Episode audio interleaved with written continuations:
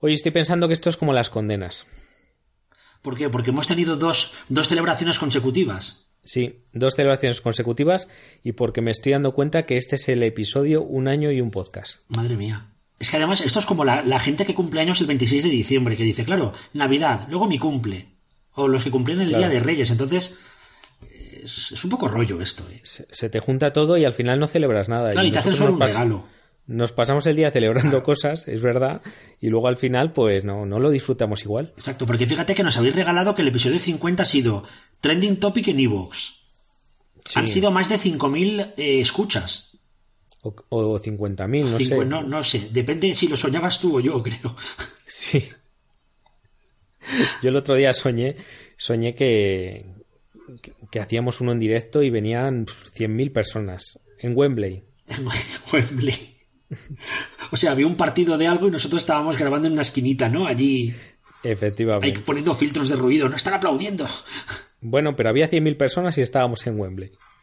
No está mal, no está mal. Pues No oye, si mal. quieres empezamos ya como uno de los propósitos de Año Nuevo. Por fin. Primer podcast Oye. después del año. Escucha, ¿Qué? segunda temporada hoy. No lo... O sea, ¿en serio? S02, E01. Claro. Claro. Bueno, estrenamos temporada conectantes. Bienvenidos a la segunda temporada de Conectando Puntos. Bueno, increíble. Me acabo de emocionar yo solo. He caído en la cuenta y he dicho, pero... O sea, yo dos. creo que no vamos a superar este momento en este episodio. Podríamos parar ya, ¿eh? Y date cuenta que ha llegado antes que la temporada 2 de Hackeando a la Salud. Eh, ¿Sabes de lo que no ha llegado antes? ¿Qué? De la última temporada de Juego de Tronos, que estamos ahí a tope. Ya nada, estamos ahí ya totalmente a tope, ¿eh? ¿Qué, A qué tope, a pasará tope. con estos dragones? ¿Cómo acabará? No vamos a hacer spoilers porque luego la gente... Pero a mí Jon Snow ya me contó el final. Claro, tú tienes enchufe siempre. Es que le conté yo cómo acababa nuestra temporada 2 y me dijo él cómo acababa la suya. Me ha puesto los pelos tan de punta que te voy a contar el final de Juego de Tronos, ¿no? Te dijo. Claro. Ay. Bueno, venga, pues como nuevo propósito de la segunda temporada, vamos a lanzar la sintonía ya y a ver si conseguimos dejarlo en 30. Otra vez, ¿qué te Venga, parece? pues vamos para allá. Pues venga, dale caña. Bienvenidos a el primer episodio de la segunda temporada de Conectando Puntos. Episodio número 52. Tra, tra. Pam, para, pam, pam, para, pa, pam, pam, pam, pam, param, pam. La lengua no, no se traga, la lengua no, no se traga, la lengua no, no se traga.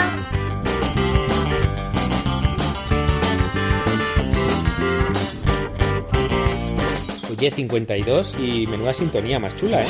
Qué chula. Pero había un, había un mensaje, había un mensaje final que nos, además, nos invita a hablar del patrocinio de esta semana, ¿eh? Pues sí, porque ya habéis visto que la lengua no se traga en este caso. Algo que no paramos de decir, pero que, que no deja de salir en los medios de comunicación. La lengua no se traga, la lengua no se traga, la lengua no se traga. ¿Ya? Vale. Pero ha quedado muy bien, ¿eh? Ha quedado muy bien, sí, sí. Tenéis que adivinar quién es, claro. Bueno, pues vamos a aprovechar, enganchamos el patrocinio y que los conectantes vayan, entre tanto, adivinando quién ha sido nuestra persona responsable de la sintonía de hoy, que también tiene su miga. Exacto. Y si no queréis ir, pues podéis visitar en Instagram la cuenta La lengua no se traga, que la creó una conectante además. Una conectante que fue una de nuestras últimas personas también que, de- que nos hizo la sintonía, que es una conectante que ha sido conectante cero, porque llamamos así a los que escuchan el podcast nada más que lo publicamos. Sí, eh, en muchas ocasiones, ¿verdad? Está ahí recargando la página hasta que... sí. También podríamos llamarlos conectantes ansias, que están ahí a las 12. Venga, venga. súbelo, Chema, súbelo. Conectando ansias, efectivamente. Pues Anaís, eh, bueno, creo que muchos sanitarios estáis igual, ¿no? Con el tema de la lengua, ¿eh? en, las- los eventos deportivos, ¿no? En los campos de fútbol y todo esto. Claro, es que cada vez que alguien pierde la conciencia, pues de repente ya empezamos que si le- se va a tragar la lengua, empieza la gente a meter manos en la boca y bueno, pues ya sabemos que luego lo que pasa es que te muerden y que no consigues nada, porque la lengua no se traga. Yo creo que lo ha dicho un montón de gente, lo han dicho en todas partes, pero parece que quienes no se dan por aludidos son los periodistas y los medios de comunicación, así que nuestra intención es llegar a ellos. Sí, y en este caso llegamos gracias a Anaís, a Ana Isabel, que es nuestra patrocinadora de hoy, que, eh, bueno, tuvo una idea a partir de un cabreo, que los cabreos también muchas veces producen buenas ideas. Y la idea eh, suya en este caso fue pues crear esta cuenta para divulgar y para bueno pues para poner en evidencia pues todo esto que estamos diciendo, ¿no? Que realmente la lengua no se traga, que hay mm, bulos que siguen circulando y que bueno, pues que las redes sociales, en este caso Instagram, que es a través de la cual hacen esta campaña, que de la que ella es madre, pero que hay otras personas implicadas, pues se dedican a dar visibilidad a bueno a este tipo de iniciativas para que la gente pues se conciencie no y que bueno que ya que Instagram llega a mucha gente pues que mucha gente sepa también que, que realmente eh, la lengua no se traga. Toda la información de nuevo Instagram eh, la lengua no se traga es la cuenta pues os invitamos a que echéis un vistazo y vayáis viendo todos los contenidos que cuelgan, que creo que, además de ser muy interesantes y aprender mucho, sobre todo los, los novatillos como yo, os invitamos a que los difundáis y los compartáis por ahí en vuestras redes. Sí, además que, bueno, ya, eh, como os decimos, Anaís, Ana Isabel es la, la, la, creadora de esta cuenta, es técnico de cuidados de enfermería, es técnico en emergencias sanitarias y es, bueno, futura enfermera, pero en esta cuenta pues también hay otras personas como María, como Antón, como Martola, que están detrás y empujando y ayudando para que esta iniciativa pues llegue mucho más lejos. Sí, Chema, y en vez de boca oreja sería lengua oreja. ¿Cómo te echaba yo de menos? Ay, es que la segunda temporada no, no podía yo llegar. O sea, tenía que venir, tenía que venir. Y Por cierto, que hemos empezado, escúchame una cosa. Dime, dime, dime, que me he lanzado yo. Claro, no nos hemos ni presentado segunda temporada y no hemos dicho a la gente porque hay gente que se engancha hoy al programa. Claro, es verdad. Y, no hemos dicho pues que aquí el intrépido eh, conectante que quería ya empezar con la primera noticia sin arrancar el programa es Miguel Ángel Máñez, que es economista, gestor de salud, que tiene un megablog infinito que se llama Salud con Cosas y que ha escrito pues un libro que es el top de gestión sanitaria que se llama Conversaciones sobre salud sanitaria. Gestión, gestión sanitaria. Gestión. Uy, Estillo bueno. Siete conversaciones digitales sobre gestión sanitaria. Pero ahora lo, ha cambiado para 50 sombras de gestión sanitaria. Sí. Porque ha visto que el título funcionó. El que os habla es eh, Chema Cepeda, José María Cepeda, que es enfermero infinito, experto en emergencias sanitarias. Eh, además, le encanta escribir. Tiene un libro que son las siete competencias clave de salud digital. Mm. Tiene un blog súper chulo que es Salud Conectada estamos todos esperando como locos esa segunda edición. Tercera, tercera ya. Tercera, perdón, tercera mejorada del manual de inversión en salud digital. Sí, creo que ahora va a ser manual de inversión a la salud conectada, por cerrar un poco el círculo. esto ya. Tiene un podcast que se llama Hackeando la Salud. Bueno, Chema tiene el efecto Pigmalión, que aunque sea un blog que creo que está un poquito abandonado, mm. os recomendamos también su lectura. Y aquí estamos, Chema y Miguel Ángel, Miguel Ángel y Chema, Conectando puntos, conectando juntos. Tanto conecta, conecta, tanto. Uh. Y aquí estamos pues conectando y juntando todas esas ideas, noticias, cosas que nos encontramos y que bueno, que se tocan entre sí, entre la innovación, la salud, eh, la gestión también y bueno, pues todo aquello que nos gusta, ¿no? Al final se trata de conectar ideas y conectar gente. ¿Oyes a lo lejos un ruido? Oigo algo. ¿Sabes quién es? ¿Quién? Es Rubén ayer aplaudiendo. ¿Pero ya está aplaudiendo? Ya está aplaudiendo porque sabe que vamos a hablar de economía circular. O sea que este año nos hemos, digo este año, esta temporada tenemos ya asegurada su crítica favorable durante toda la temporada. Rubén yo creo que es premium y tiene acceso a los guiones antes de que los pensemos incluso. Claro, es lo que le pasa, sí, a Rubén. Pues sí, Rubén, vamos a hablar un poquito de economía circular. ¿Qué te parece? Espera, no solo eso, vamos a inaugurar la segunda temporada de Conectando Puntos hablando de economía circular. Bueno, esto es increíble. Esto es increíble, ¿eh? Esto, Rubén, se merece un tuit de los buenos, ¿eh? Sí. Cúrratelo. Sí. Cúrratelo que, necesitamos. Teníamos duda. ¿Empezamos hablando de Fefo o de Rubén? Zaca. Rubén. Rubén. Fefo para la tercera. Fefo para la tercera temporada. sí. Eh, bueno, hablamos de economía circular porque hemos encontrado un listadito muy chulo de proyectos de economía circular que, que nos han llamado mucho la atención ¿Mm? y hemos dicho, oye, pues vamos a refrescar un poquito porque creo que fue en el episodio 17 que hablamos de este tema. Sí, hace tiempo ya que hablamos de economía circular, estuvimos contando algunos ejemplos también, pero... En el S01E17 hablamos del tema. El S01. Eso es para los que os descarguéis el podcast en, en, la mula o en torrent. Sí, en zip. Vamos a subirlo en zip. Pues bueno, la economía circular, que ya sabéis que es un poco que lo que busca es que tanto los productos, componentes y materiales, corrígeme Chema, que tú sabes más que yo de esto, creo. Que va, es Rubén, es Rubén el que sabe.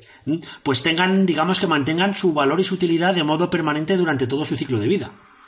Pues sí, con beneficios ambientales, sociales, criterios de sostenibilidad económica. RSC también. Es decir, valor directo para la empresa y también indirecto hacia personas e instituciones externas. Sí, y bueno, garantizar la sostenibilidad de recursos y bueno, pues la diversidad ecológica y bueno, pues que nuestro planeta pues siga siendo habitable por más tiempo, ¿no? Al final es un poco también de lo que se trata. Y la mejor forma de, verlo es en acción. Entonces hemos seleccionado dos ejemplos que nos han gustado mucho.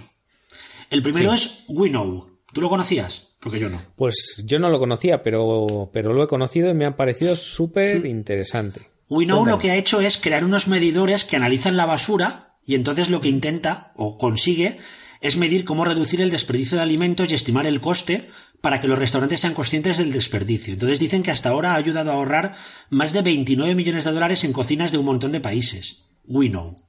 Súper interesante. He encontrado la página, he encontrado un vídeo en el que salen empresas hablando de, bueno, pues de cómo están aplicando esta tecnología y cómo gracias a ella, como has dicho, son conscientes del desperdicio que, tenían y bueno, pues a partir de ahí han empezado a implementar políticas de, bueno, pues para evitar que se produzca este desperdicio y, bueno, ahorrar y, y crear esa sostenibilidad, ¿no?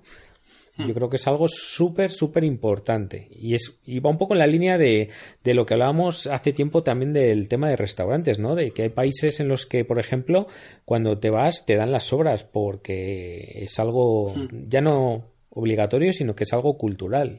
Y aquí en España, pues todavía hay muchos sitios en los que en los que no lo hacen. Pues leí algo de una, de una normativa que en breve van a poner en marcha para obligar a que si el cliente lo pedía te dieran las sobras. Sí, pero deberían obligar a que, aunque el cliente no lo pida, te dieran las obras. Y las tiras tú en tu casa. Y tú ya la haces con ellas lo que quieras. Economía circular o lo que más te apetezca. Pero por lo menos que te lo ofrezcan. Lo que sí que hay restaurantes que venden platos, es decir, he acabado ya de cocinar, he acabado el servicio y lo que me sobra lo vendo, que está en condiciones, a un precio inferior.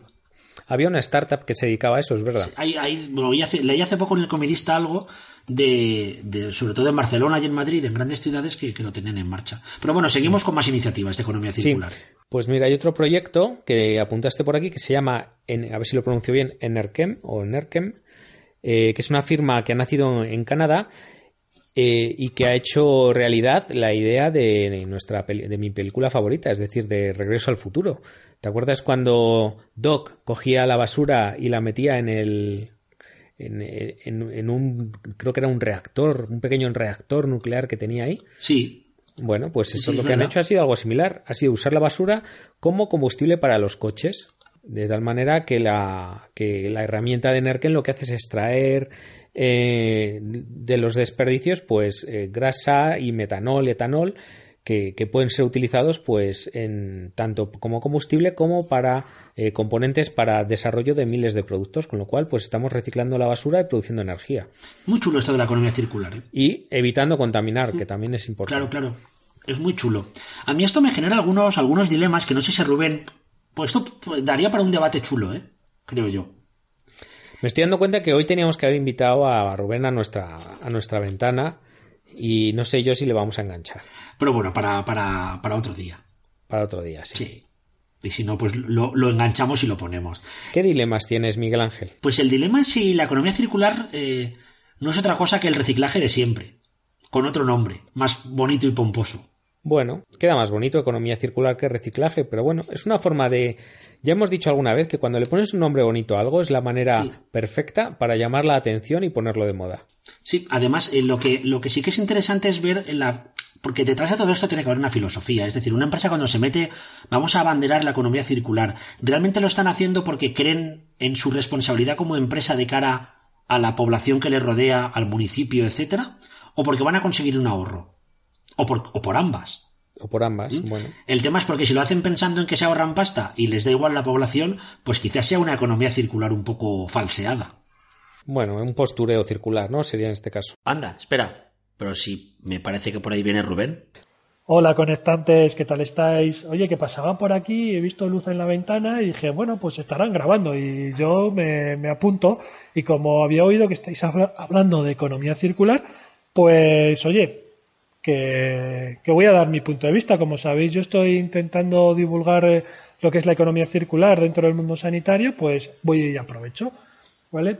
Mira, os voy a contar una cosa. Mira, la economía circular no deja eh, no es otro reciclaje. Mira, em, actualmente vivimos en una economía lineal, de, yo os traigo la materia prima, la fabrico, la consumo y la tiro. Esto lo que está provocando es que cada europeo consumamos 14 toneladas de materias primas y generemos 5 toneladas de residuos al año. Como veis, esto al final tiene un límite y, la economía lineal agota los recursos a cambio de tener montañas de residuos.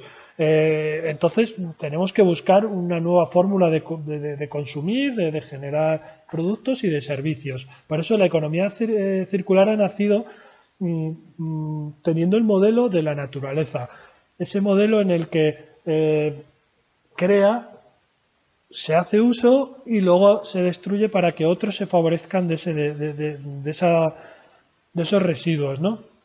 lo que unos han llamado de la cuna a la cuna. Entonces, la economía circular eh, se basa en la producción de bienes y servicios de manera sostenible. Hay que reducir el consumo, se reducen las fuentes de energía, o por lo menos implica que las fuentes de energía sean sostenibles, se elimina por completo los desperdicios y, y se tiene una relación más estrecha entre la economía, el medio ambiente, la sostenibilidad y la sociedad. ¿vale? Para ello tenemos que tener en cuenta las siete R's. Las siete R's, que yo las voy a cambiar un poquito de orden, a lo que vais a encontrar por ahí, porque creo que es más importante verlas desde el lado que yo lo pongo. Reparar. La primera R es reparar. Reparar, mantener, que, al usuario nos faciliten que nuestros productos o nuestros servicios sean eh, de fácil mantenimiento, que podamos eh, cambiar piezas para que no tengamos que tirar el producto y para eso también tenemos que cambiar un poco los modelos productivos. Reusar, eh, cada vez vemos más plataformas de segunda mano, cada vez eh, nos gusta vender más o comprar más de segunda mano, porque lo que tenemos es que cambiar un poco el chip, es decir, oye, mi necesidad es esta, y si es esta, pues no voy a ir a comprar un Ferrari para poder moverme por una ciudad eh, que hago 10 kilómetros diarios. Pues me busco un, coche ya de segunda mano, me busco algo que, me pueda servir. Luego está el refurbish el refurbish es otra de las R's importantes. Esto es mm, que nos permitan que nuestro producto sea eh, se pueda actualizar, que podamos cambiar a, piezas de mejores calidades según vayan saliendo al mercado. Definitiva, por ejemplo, esto se está convirtiendo en, sanidad, en productos de tecnología tipo rayos X, eh, radiología, alta tecnología. Sí que se está viendo algo de refurbish, donde, oye, yo tengo una resonancia, me la actualizo a la última versión, dejo cuatro componentes básicos, pero el software, ciertos componentes me los hacéis una actualización y prácticamente tengo la resonancia a la última, ¿no? Luego la remanufacture o o la refabricación, no es meter en la línea de producción aquel producto que ya no querramos y el fabricante pues eh, genera un nuevo producto dentro de, a, base de ese o eh, se utilizan componentes para poder de, ese propio producto para poder eh, generar otro, ¿no? O introducirlos en la línea de producción. Y por último, por último no, como penúltimo tenemos el reciclaje, que es al fin y al cabo utilizar eh, aquellos residuos eh, para otras cosas, ¿no? Los plásticos ahora cada vez son más eh, reciclados, el compost de la materia orgánica, famosos huertos urbanos, bueno, podemos aprovechar muchas cosas, ¿vale? Y, la última R, y para mí la más importante, es el repensar. Tenemos que pensar lo que estamos haciendo y cómo buscar nuevas soluciones que mejoramos, que mejoren la sociedad, que, generen un valor real para la sociedad, que sean viables económicamente y que podamos prototipar y aprender de todo esto. ¿no? Eh, el ecodiseño es una manera también de repensar todo esto. El ecodiseño nos facilita ya productos que no generen residuos o que los residuos que generan van a ser sus productos que se van a poder utilizar dentro de otras eh, líneas de producción. En definitiva, la ventaja de, la economía eh, circular es generar un valor a la sociedad sin residuos, un valor que nos pueda permitir tener un mundo mejor, más sostenible y, menos contaminado, que repercute en nuestra salud y en nuestro sistema sanitario. Eh, las empresas van a tener nuevos modelos de negocio, por ejemplo, el pago por uso. Yo voy a tener el control de todo el ciclo de vida del, del producto. El usuario va a conocer en cada momento eh, cómo está mi, producto, mi servicio, que me ayude a tomar las mejores decisiones a la hora de, oye, esto contamina, no contamina. El coche eléctrico, por ejemplo, eh, tiene un ciclo de vida similar al ciclo de, vida del, motor diésel. Entonces, eh, repensemos todo esto, ¿no? también las organizaciones los gobiernos y las administraciones están ya haciendo su esfuerzo, ¿no? La Unión Europea con su, plan de 2030 está incorporando economía circular a todas las directivas y, eh, que están generando, ¿no? Eh, toda, cuando ves una nueva ley, cuando ves una nueva directiva de la, de la Unión Europea, eh, ya introduce dentro de, esa ley el, concepto de economía circular para que sean aprovechables esos productos, esos servicios que se ofrezcan o que regulen en esa directiva. El Ministerio de Transición Energética también lo está aplicando basados en ese 2030 de, de la Unión Europea, ¿no? En definitiva, la economía circular eh, no es reciclaje, como, bien, como estáis diciendo, es, un impacto en la sociedad, un nuevo modelo de negocio, eh, eh, algo que nos va a hacer respirar mejor dentro de la sanidad. Oye, em, de, de, esta sociedad. Oye, muchas gracias por todo esto. agradeceros por lo menos el interés que habéis tenido en la economía circular, en esto, y oye, seguir así con conectando puntos, que vaya posca más chulo, ¿eh? Enhorabuena, adiós. Pues muchas gracias Rubén, la verdad es que creo que nos han quedado claras todas las dudas que teníamos sobre economía circular. Por cierto, cualquier día tendríamos que inventar la economía conectante, ahí lo dejo. ¿Sí? Oye, Si, si, Apple se ha lanzado a crear tarjetas de crédito, pues nosotros podemos crear también algo parecido. Ya hicimos los Connect Coins, de hecho hasta me metí en una herramienta para crear tu propia moneda virtual, pero pedía mucha pasta. Y ahora está, Apple ha sacado una tarjeta propia. Ya lo he visto, está bueno. Y cuando Apple, cuando Apple suena, agua lleva, ¿eh? Porque estos no dan puntadas sin hilo. Y si Apple dice que hay que reinventar un... Me ha faltado el acento. Ya verás cómo empiece yo a hacer aquí chistes de Matías. Entonces sí que se nos va la gente en masa. A ver, Apple ha lanzado una tarjeta de titanio, titanio reforzado, que no tiene ni número de tarjeta, ni CVV, ni firma, ni nada. o sea que es un cuadrado de plástico. Un cuadrado de plástico. Muy bien. ¿Y lo han llamado cómo? Eh, tarjeta de crédito. Tarjeta. Pues qué innovadores, ¿no? Tú también lo estás buscando como yo, ¿no? Sí. La Apple Card. Apple Card. Apple Card. Apple, Card. Bueno, se han, se han currado el nombre. Entonces lo que hacen es que toda la, toda la operativa de la tarjeta se basa en el uso de su aplicación. En Apple Pay o en Wallet. Y lo que hace que está muy bien es que cada vez que vas a pagar algo con un importe, en ese momento se genera automáticamente el número de la tarjeta. Porque ah, la tarjeta, claro, la tarjeta digamos que es multinúmero. Sí, con lo cual es, no deja de ser más seguro, ¿no? A la hora de pagar. Efectivamente, sí. Porque si te roban el número, pues no te pueden comprar porque realmente se genera. El número ya no existe. Mm, me parece me parece muy chulo. Y además de todo eso, lo que quieren conseguir en este caso es con, bueno, pues aglutinar en una sola tarjeta, pues toda la información de transacciones, analíticas de gasto que vayas haciendo con ella, un poco cuantificarte y monitorizarte, pues todo, todas tus finanzas, ¿no? Que ya lo hacen algunas aplicaciones, pues claro, en cuanto ha salido la tarjeta de Apple ya han empezado, bueno, es que eso que hacen ya lo hace Fintonic y eso que hace, pero es que todo lo que hace la tarjeta es aglutinar una serie de servicios que ya daban otras empresas pero de con la marca de Apple, que todos sabemos, bueno, pues que cuando hacen una cosa de estas arrastra muchísima gente. Te conté mi experiencia con Fintonic, ¿no? No. Yo creo que comenté algo de que la había utilizado, pues al final me la borré. Me la desinstalé. sí, porque no. Ten en cuenta que los bancos ya permiten incluir cuentas de otros bancos, la mayoría de ellos. Es verdad. ¿Mm? Y además, que lo he apuntado aquí, mm, eh, uno de los bancos con los que, con los que trabajo, suena que tenga 25 cuentas. Donde tienes la cuenta de conectando. donde tengo la cuenta, no, donde tengo otra cuenta. Donde nos llega el patrocinio, esa cuenta, pero que está moviendo acciones y de todo. Sí, exacto. Pues mi, mi, banco, en este caso, bueno, lo digo porque tampoco, vamos, no me van a dar nada. Si me va a dar algún aviso, pero Bank Inter tiene una aplicación de tarjetas de crédito que yo puedo generar tarjetas virtuales de un solo uso. Ah, Entonces yo genero una tarjeta para 20 euros y me da un número en ese momento. Pongo el número en la compra virtual que quiera hacer y en ese momento la tarjeta deja de ser, deja de, de, de existir. de existir. Y me vale para esa transacción de X euros. Y la estoy utilizando mucho en compra virtual, ¿eh? Pues mira, yo he, he visto el otro día una tarjeta que era también inteligente, entre comillas, eh, eh, con- que estaba asociada a una aplicación móvil en la cual tú cargabas pues cuatro o cinco tarjetas, todas las que tengas. Y en, a través de la aplicación, digamos que podías configurar tu tarjeta para que se pagara en este caso, pues tu tarjeta de Bank Inter, pues hacías el pago. O cambiabas a la tarjeta del Banco Santander. Ah, qué chulo. Y, y la tarjeta, digamos que la podías utilizar, con lo cual solo tenías que llevar una tarjeta, no tenías que llevar más. Ah, una multitarjeta, podríamos llamarlo, ¿no? Una multitarjeta. Está bien, Muy chulo también. está bien. Solo falta Así que conecten nuestra tarjeta. pueden llevar. Dime, dime, Claro. que no. Te Perdón, Te he pisado pisado. hábilmente.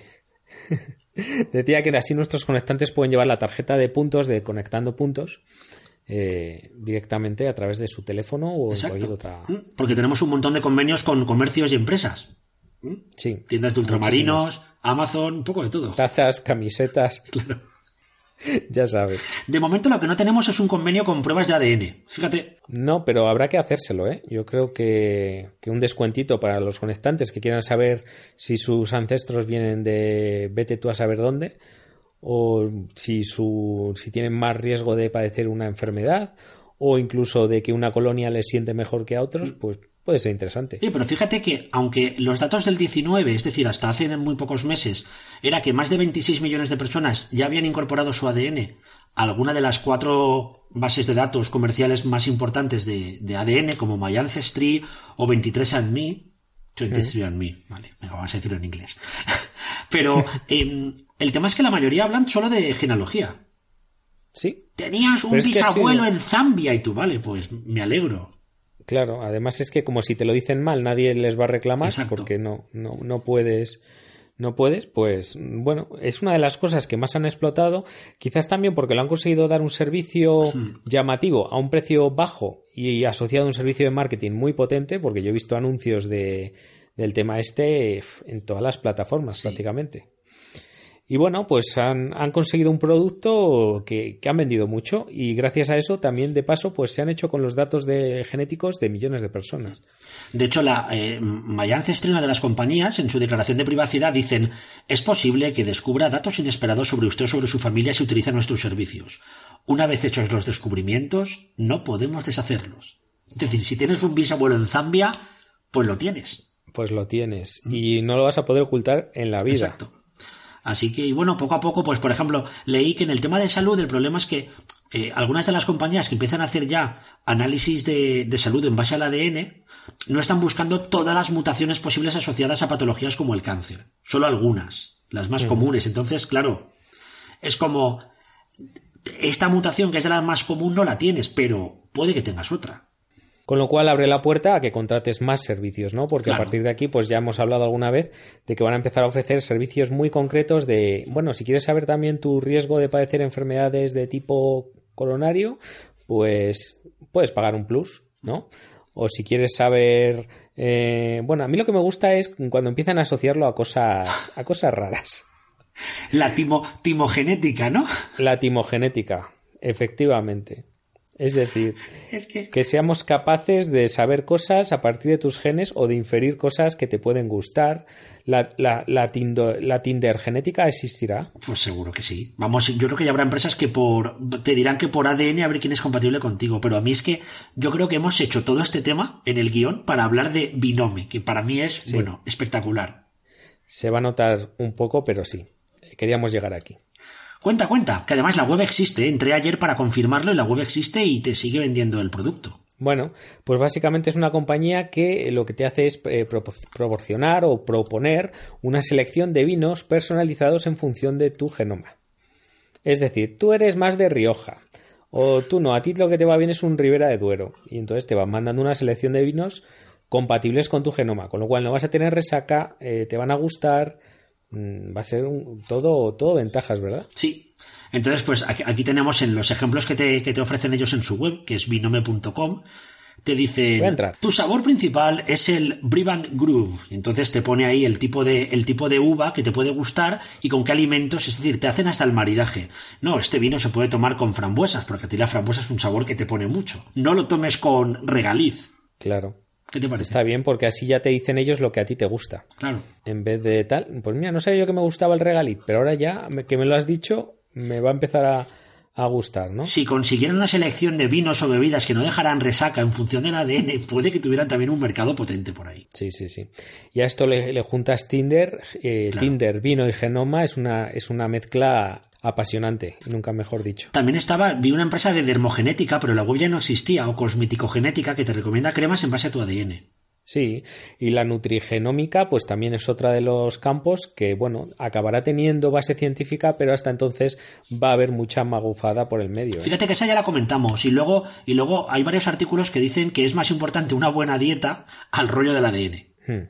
O sea, una dieta, un poco de ejercicio y déjate de ADNs y demás. Yo estoy esperando a que llegue la homeopatiogenómica, que yo creo que va a ser definitiva. Esa puede estar muy bien, ¿eh? Sí, puede estar muy bien. ¿Y llegará algún día la podcast genética? Pues seguro. Lo que pasa es que todos los conectantes se darán cuenta de que realmente eran compatibles con el podcast. Claro. Pero a posteriori es muy fácil, ¿eh? Otros que no lo sepan, pues dirán, ¿cómo no lo habré descubierto antes? Menos mal que me, me he secuenciado todo mi genoma y ya, ya soy capaz de saber que me gusta este podcast. Vamos justos de tiempo, ¿eh? Pues Y vamos a hablar.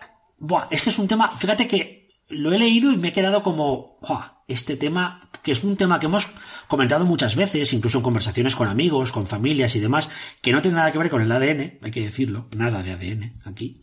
¿No? Pero que creo que todos lo hemos hecho alguna vez, y es la obsesión por hacer fotos de todo en cualquier momento. O sea, la selfie. La sefimanía. La, la manía de registrarlo todo, ¿Tú ¿no? nunca has visto la típica foto que sale la, la Hillary Clinton y sale Sí. todo el mundo haciéndose un selfie? Esa foto es mítica. En vez de estar mirando a Hillary, están todos haciéndose el selfie con ella. Claro, entonces, cuando la veo en alguna conferencia y gente que la, que la utilice tal, te- yo a veces me planteo, es que no sé si esto es bueno o se nos está pirando un poquito. Pues sí, porque a veces te das cuenta de que por querer registrar el momento, por querer hacer la foto, por querer compartirlo, eh, estás perdiendo eh, la experiencia. O sea, no estás viviendo el momento con la misma intensidad, ¿no? Y es un poco hacia lo que va esta noticia. Claro, porque ahora vamos a los sitios y nos, em, todo el mundo hace las mismas fotos, todo el mundo intenta hacer las mismas, bueno, tonterías o memes o... Y no nos damos cuenta que disfrutar de un lugar ya no implica solamente tener una foto, sino sentirte allí, ¿eh? por así decirlo. Entonces, La presencia. la, sí. la presencia. Hay varios estudios, por ejemplo, uno dijo que la gente que se detenía a tomar fotos a intervalos más o menos regulares tenía un recuerdo más pobre del evento, lugar o circunstancia en el que estabas, en el que estaban inmersos, porque claro, saca el móvil, haz la foto, guardo la foto, mira el encuadre. Sí. Pero hubo otro estudio en el que decía también que las fotos ayudaban a las personas a recordar lo que habían visto, pero reducían la memoria de lo que se había dicho entonces. Es decir, te cambia un poco la experiencia, ¿no? Claro. Al final. También, también igual estamos en un momento de cambio de, experiencias y de cambio de, de cómo disfrutar los momentos. Es decir, no tiene por qué ser que el de antes. Supongo que cuando en el siglo XIX se inventó el daguerrotipo y la fotografía, habría gente que diría que, no sé, Claro, eso es a lo que a lo que vamos un poco, ¿no? Que al final todos pensamos que lo de antes o lo que hemos vivido nosotros es mejor que lo que van a venir eh, o van a vivir las generaciones posteriores y a lo mejor simplemente es diferente y ya está. Fíjate, voy a relacionar esto con uno de nuestros primeros episodios. ¿Tú te acuerdas el episodio de la voz de ardilla? Sí, sí, sí, el del 1,5. Ha, ha habido conectantes que me han confesado que nos escuchan a 1,25 o 1,5. Sí. Y yo admito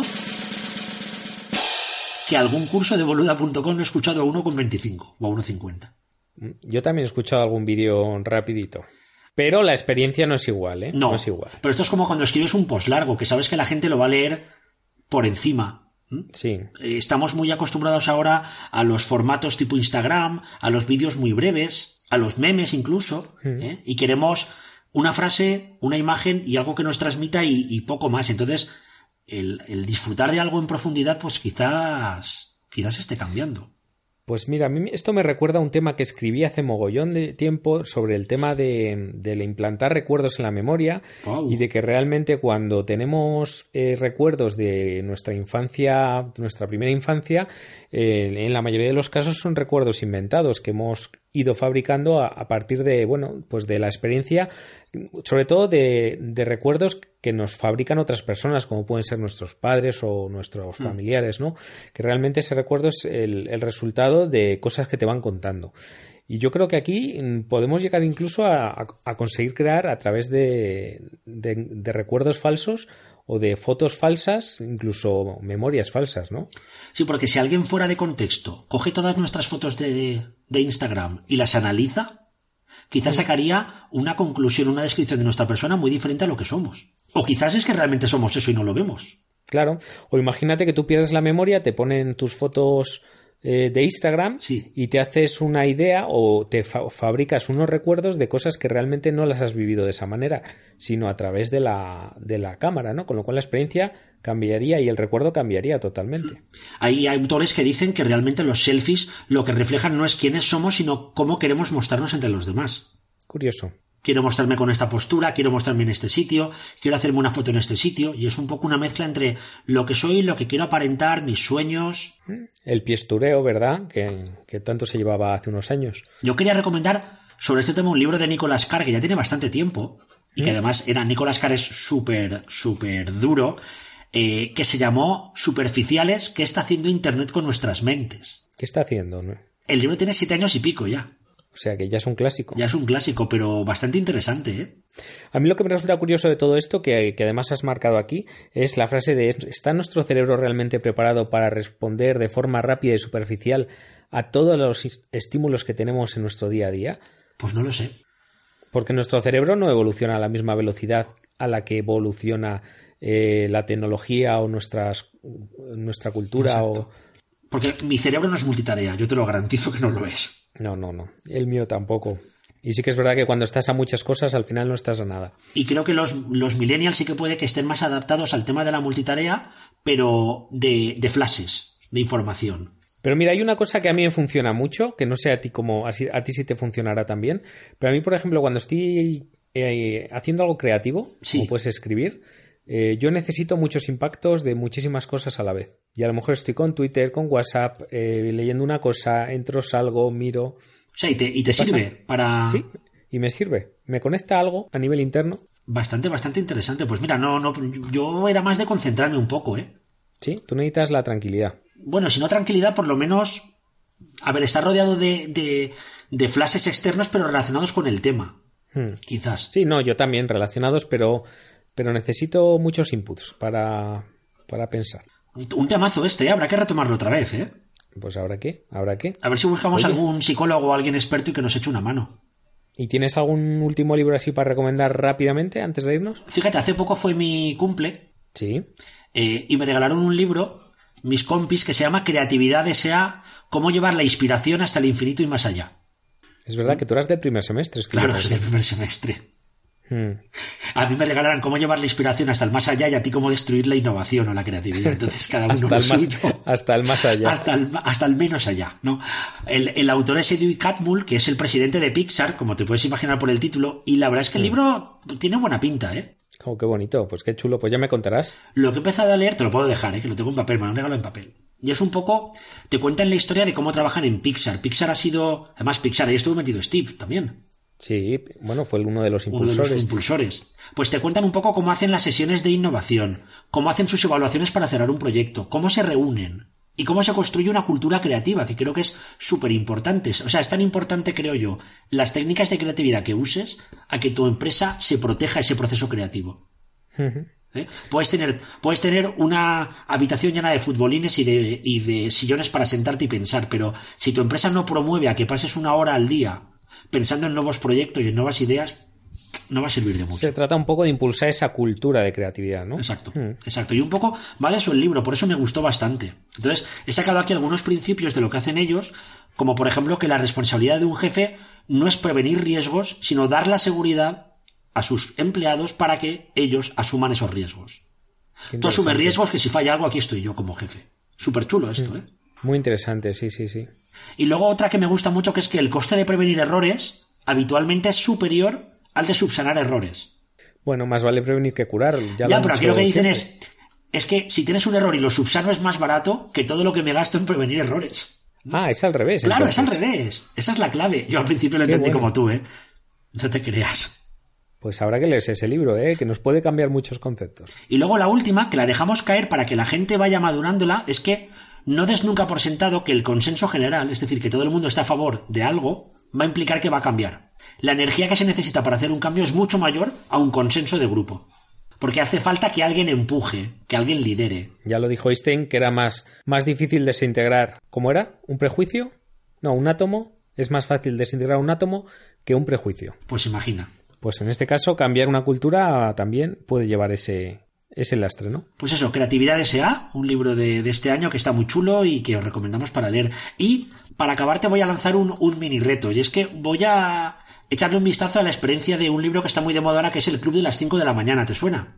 ¿No? No me suena. Pues Cuéntame. Robin Sharma es el autor de un bestseller que era El monje que vendió su Ferrari. Sí, sí, sí. Pues ha sacado un libro que es El Club de las 5 de la mañana, controla tus mañanas, impulsa tu vida. Y lo que busca es que si te levantas a las 5 de la mañana, me estoy acordando de Joan Boluda, Mm, por ejemplo, Es verdad. aprovechas mejor la mañana y aprovechas mejor y planificas mejor tu día. Así que le echaré un vistazo. Igual algún día me levanto a las 5 a ver qué pasa. Pues si algún día te levantas a las 5, lo apuntas todo y me lo cuentas. Te llamo, ¿no? Te, te hincho a WhatsApp. Ahí, chema, chema, 5 Yo y ya cuarto. sabes que soy más nocturno que, que otra cosa. Yo también, mí ¿eh? me costaría, ¿eh? Sí que es verdad que entiendo, yo por las noches estoy más creativo, pero también estoy más cansado.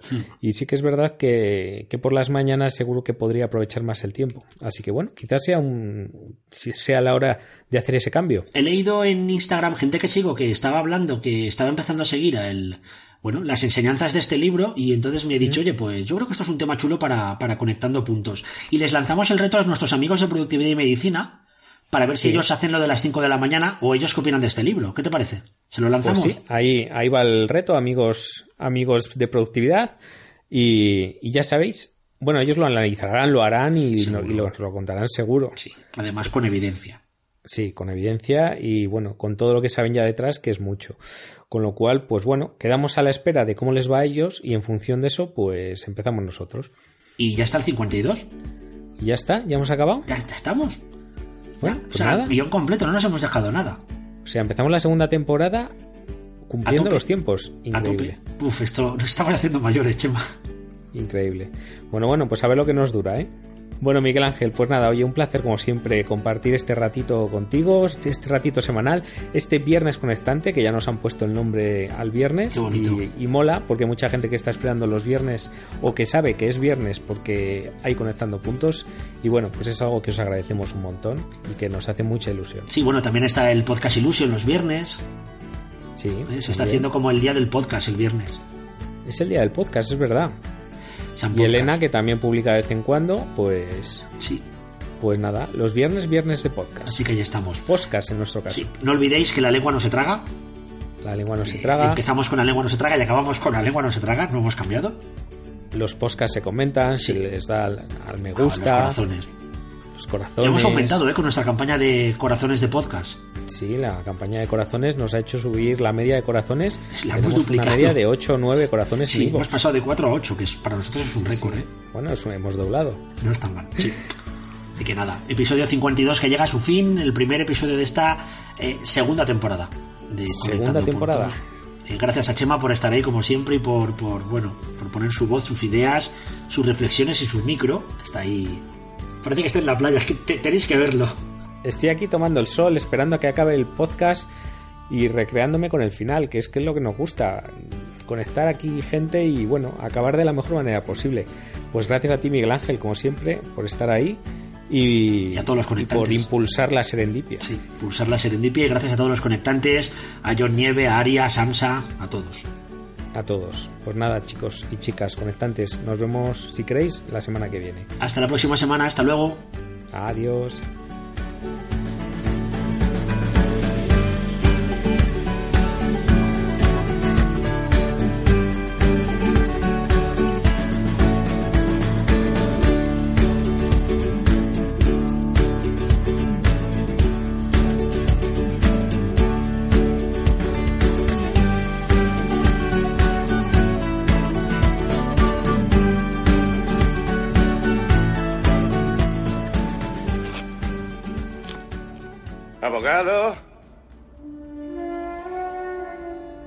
Abogado, ¿estás ahí? Abogado. Sal, ratita, quiero verte la colita.